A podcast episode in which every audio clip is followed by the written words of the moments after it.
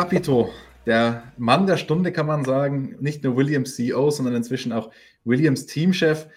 Beim vergangenen Rennen in Ungarn hat es dann endlich geklappt. Williams hat endlich wieder Punkte geholt. Erstmal herzlichen Glückwunsch und vielen lieben Dank, dass du dir die Zeit für uns nimmst. Ja, vielen Dank und immer gerne für euch.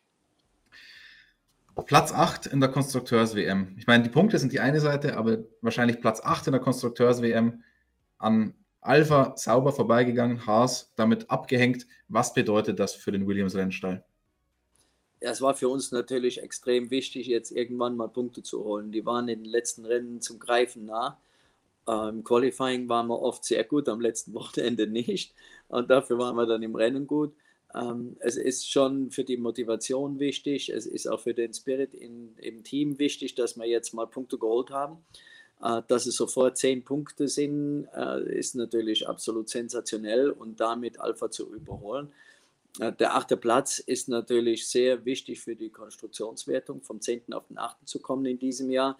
Ist eigentlich, wenn das so bleibt, ist sensationell, aber es ist gerade erst mal die halbe Saison rum und da ist noch ein sehr langer Weg. Aber, aber ich meine, die erste Hälfte jetzt abzuschließen und in den Shutdown zu gehen mit äh, sieben Punkten Vorsprung auf Alpha ist schon ein recht gutes Gefühl. Blicken wir doch nochmal auf das Rennen explizit. Verstehst du eigentlich, wie genau ihr da nach vorne gekommen seid? Also vor allem Nikolas war ja zwischenzeitlich sogar Dritter. Hast du das alles so richtig verstanden? Ja, okay, man muss, wenn man die erste Runde sieht, ich muss mir nochmal die Onboards anschauen.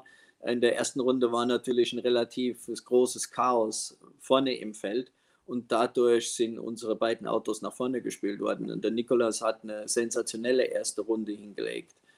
Und äh, dadurch sind sie nach vorne gekommen und waren dann Sechster und Achter nach der ersten Runde. Und dann bei der Red Flag waren sie natürlich Sechster und Achter und so war dann entsprechend der Restart.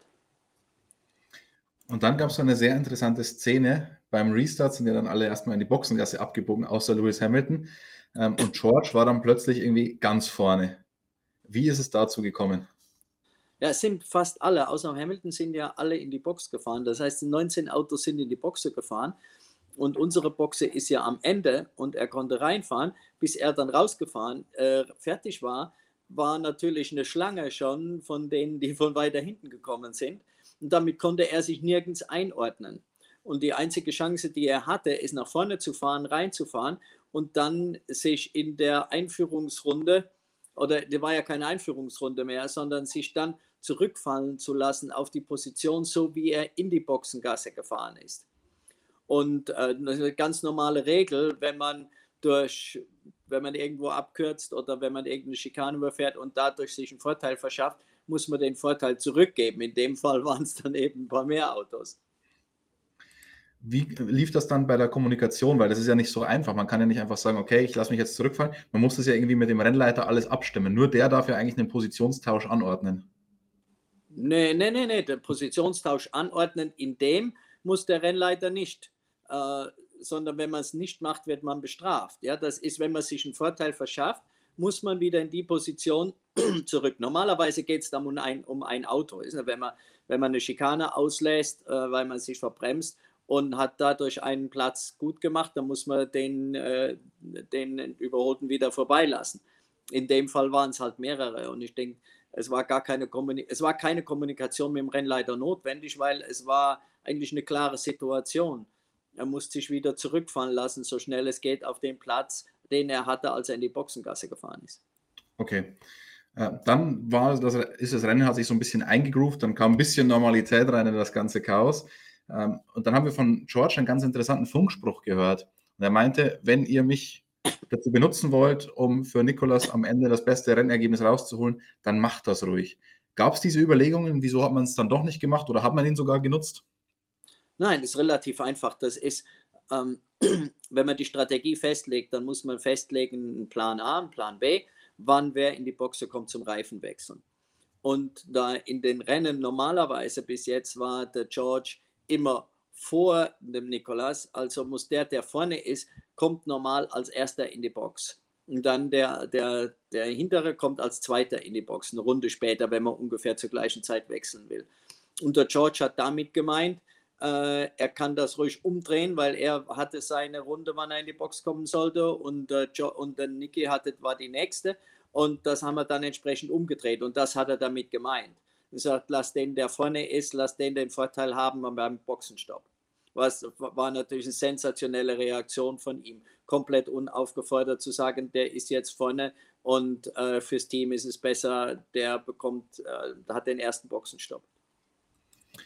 Hört sich jetzt vielleicht blöd an nach so einem tollen Ergebnis und vor allem auch nach dem ersten Punkteergebnis von George. Aber tut dir trotzdem ein bisschen leid, dass, als er dann an die Punkte gefahren ist, hinter dem Nikolas gelandet ist, was, ich meine, ist ja kein, kein großer Makel, aber wenn man überlegt, wie er die letzten Jahre gefahren hat und immer die Teamkollegen regelgerecht vernichtet hat, muss man sagen, zu null im Qualifying, dass er dann ausgerechnet da, wo es dann mal richtig gut klappt, dass er dann hinter dem Nikolas ins Ziel kommt. Tut das ein bisschen leid?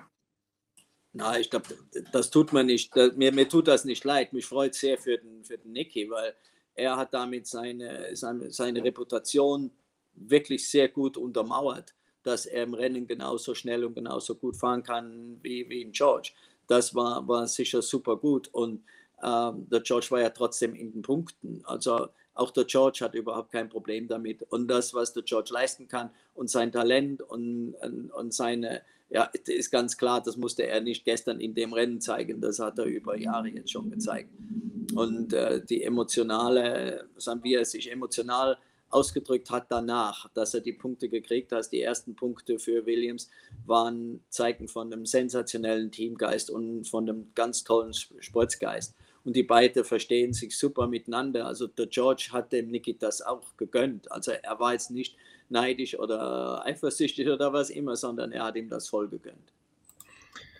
Dann hat man ja die Punkte über die Ziellinie gebracht, über die Ziellinie, aber dann nicht so viel weiter. Man hat beide Autos relativ flott dann abgestellt am Boxenausgang. Kannst du erklären, warum? Ja, man, man muss ja am Ende noch so und so viel Benzin im Tank haben, um die Benzinprobe zu machen. Und wir sind wir mussten eine Runde weiterfahren, als wir ursprünglich geplant hatten, weil in, wenn wir jetzt Rennen planen, dann wir sind davon ausgegangen, wir werden überrundet und fahren nur 69 Runden anstatt 70 und mussten dann 70 fahren. Und dann wird es mit Benzin knapp. Und daher haben wir nach der, nach der Zieldurchfahrt abgestellt und haben die Autos rückwärts in die Boxengasse geschoben, was absolut legal und okay ist. Und man muss dazu sagen, anders als im Training oder im Qualifying wird nicht die Menge Benzin, die man noch brauchen würde, um noch einmal rumzukommen, dazu addiert zu dem einen Liter, sondern man muss wirklich nur diesen einen Liter drinnen haben, weil da, das verwirrt, glaube ich, manche Leute ein bisschen. Ist natürlich jetzt ziemlich interessant, weil Sebastian Vettel das offenbar oder Aston Martin nicht so gut hinbekommen hat wie ihr. Ja, es ähm, macht ja, macht ja absolut Sinn. Die Regel, dass man im Training, im Training noch das, äh, noch das im Tank haben muss, äh, um zurückzufahren, das ist ja klar, weil das, es gab in der Vergangenheit Vorfälle, dass dann man zum Qualifying rausgefahren ist und eben den Sprit für die In-Lab gespart hat. Und dann, wenn man stehen bleibt, dann gibt es eine, eine, eine, gelbe Flagge oder einen Abbruch oder was immer. Und damit macht man den anderen, die im Training und im Qualifying sind, die Runde kaputt. Und das ist absolut nicht der Sinn der Sache. Weil im Rennen ist, im Rennen über die Ziellinie, dann ist Rennen vorbei. Das ist, war schon immer so und ist auch so. Wenn der Motor platzt in der Ziellinie, auf der Ziellinie, dann hat man gewonnen, wenn man als Erster über die Ziellinie fährt und man ist gewertet. Und das Reglement sagt, es muss zu jeder Zeit der Veranstaltung muss ein Liter abgezapft werden können für Benzinproben. Außer im Training muss die Menge dann noch zusätzlich drin sein, die man braucht, um die In-Lab zu fahren. Und das ist eine ganz klare Sache im Reglement und die ist, äh, also die ist eigentlich sonnenklar. Also hat Williams da die, bei den Regeln zumindest schon mal Aston Martin überholt, würde ich sagen, was Regelkenntnis angeht. Ähm, gehen wir ein bisschen weg von, von dem Rennen an sich, blicken mal auf das große Ganze. Denn es ist ja, natürlich waren das glückliche Umstände, die, die zu dem Ergebnis geführt haben, aber insgesamt hat man sich auch schon ein bisschen in die Position gebracht. Und man hat ja gesehen, den, bei den letzten Rennen ist es absehbar, dass dieser Trend nach vorne geht. Woher kommt jetzt auf einmal dieser Aufwärtstrend? Ihr habt gesagt, das Auto ist im Wesentlichen nicht so viel anders als im letzten Jahr und entwickeln tut man aktuell auch überhaupt nicht mehr. Woran liegt es dann? Ja, ich meine, man kann das relativ gut an diesem Wochenende sehen. Ähm, wenn Punkte zu vergeben sind, wenn vorne was passiert, dann muss man in der Lage sein, die Punkte auch zu holen. Das heißt, die Strategie muss stimmen, die, äh, die Wettervorhersage muss stimmen, die man hat, dass man da die richtige Strategie haben kann. Die Fahrer müssen in der, in der Konstellation sein, dass sie im Feld mitfahren können. Äh, und äh, ich glaube, wir haben auch trotzdem auch im Auto gelernt, die Zusammenarbeit zwischen den verschiedenen Teams in der Firma und an der Rennstrecke ist wesentlich besser. Und wir haben uns in eine Situation gebracht, wenn es möglich ist, Punkte zu holen, dass wir dann auch da sind und die holen können. Und ich glaube, das ist extrem wichtig. Dann gab es ja auch ein paar personelle Umstrukturierungen.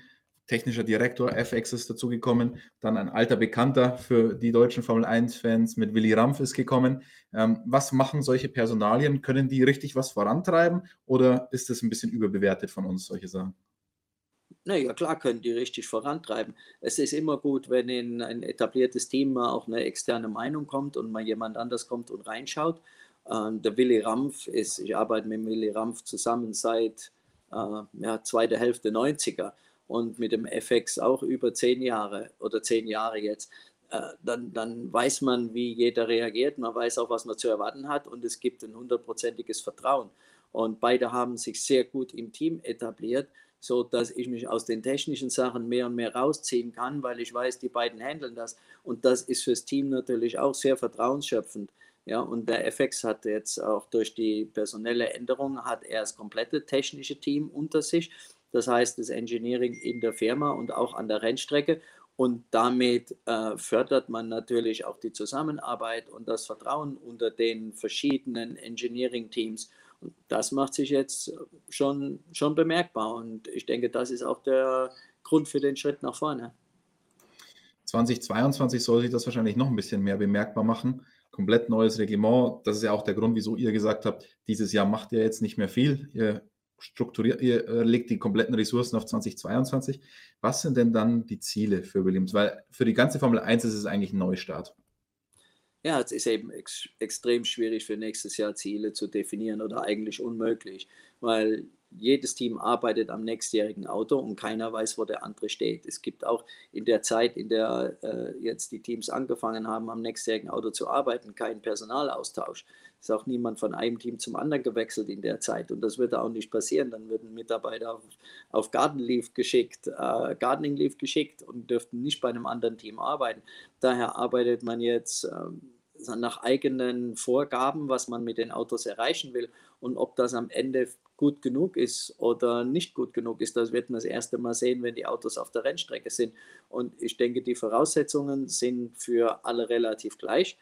Natürlich haben die, die großen Teams und die Werksteams, also die, die, die, Teams der Hersteller, andere Ressourcen noch als wir, aber der Cost Cap äh, bringt das auch wieder näher zusammen und daher ist es im Moment unmöglich zu sagen, was man fürs nächste Jahr erwarten kann.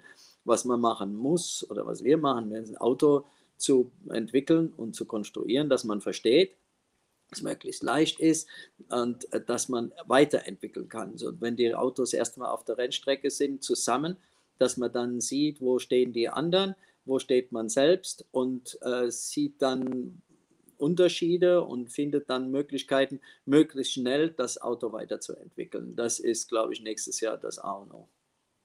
Also ich merke schon, so ein, so ein fixes Ziel äh, will da aktuell noch keiner so richtig ausgeben. Für, für dich ist es ja schon mal gut, wenn es so bleibt wie in diesem Jahr, zwei Plätze nach vorne. Du hast ja das bei uns im Print-Interview mal so schön gesagt, dass du da wirklich physischen Schmerz spürst, wenn du einmal durchs Fahrerlager durchgehst und durch das ganze Fahrerlager durchgehen musst, um dann zur Williams Hospitality zu ja. kommen. Ja. Also der Schmerz könnte nächstes Jahr schon ein bisschen weniger werden, wenn zwei Teams weniger überholt werden müssen zu Fuß.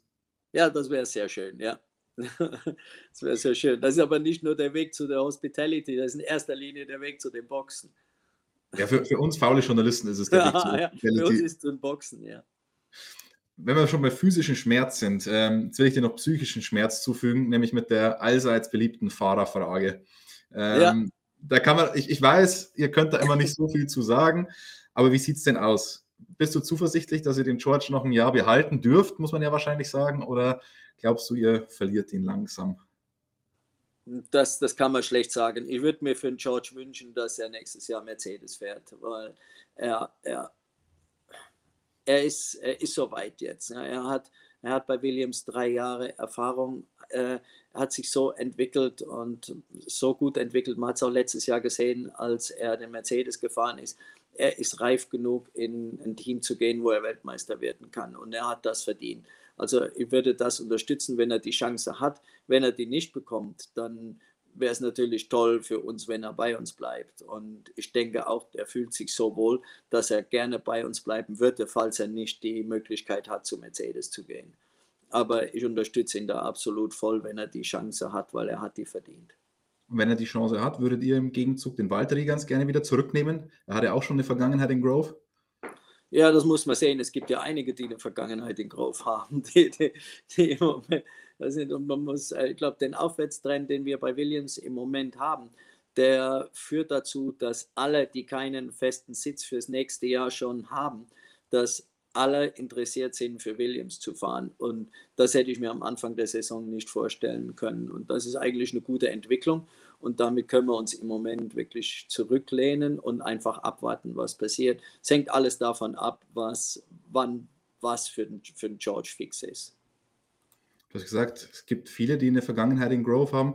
Ich glaube, damit meinst du jetzt nicht unbedingt ähm, einen Rubens Barrichello oder einen Nigel Menzel. Ich glaube, damit ziehst du vielleicht auch sogar auf einen Nico Hülkenberg ab, oder? Kann das sein? Ich könnte ja auch auf den Jensen Button abzählen. ja, aber der hat ja nicht eine Vergangenheit, sondern der hat ja auch eine Gegenwart in Grove, oder? Ja, wäre umso besser, oder?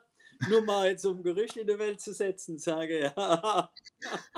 aber der ist ja Berater bei Williams, oder? Aktuell auch noch. Ja, es ist äh, sagen, also Marken, Markenvertreter, ja, in erster Linie. Okay. Also äh, könntest du dir ein äh, Comeback vorstellen?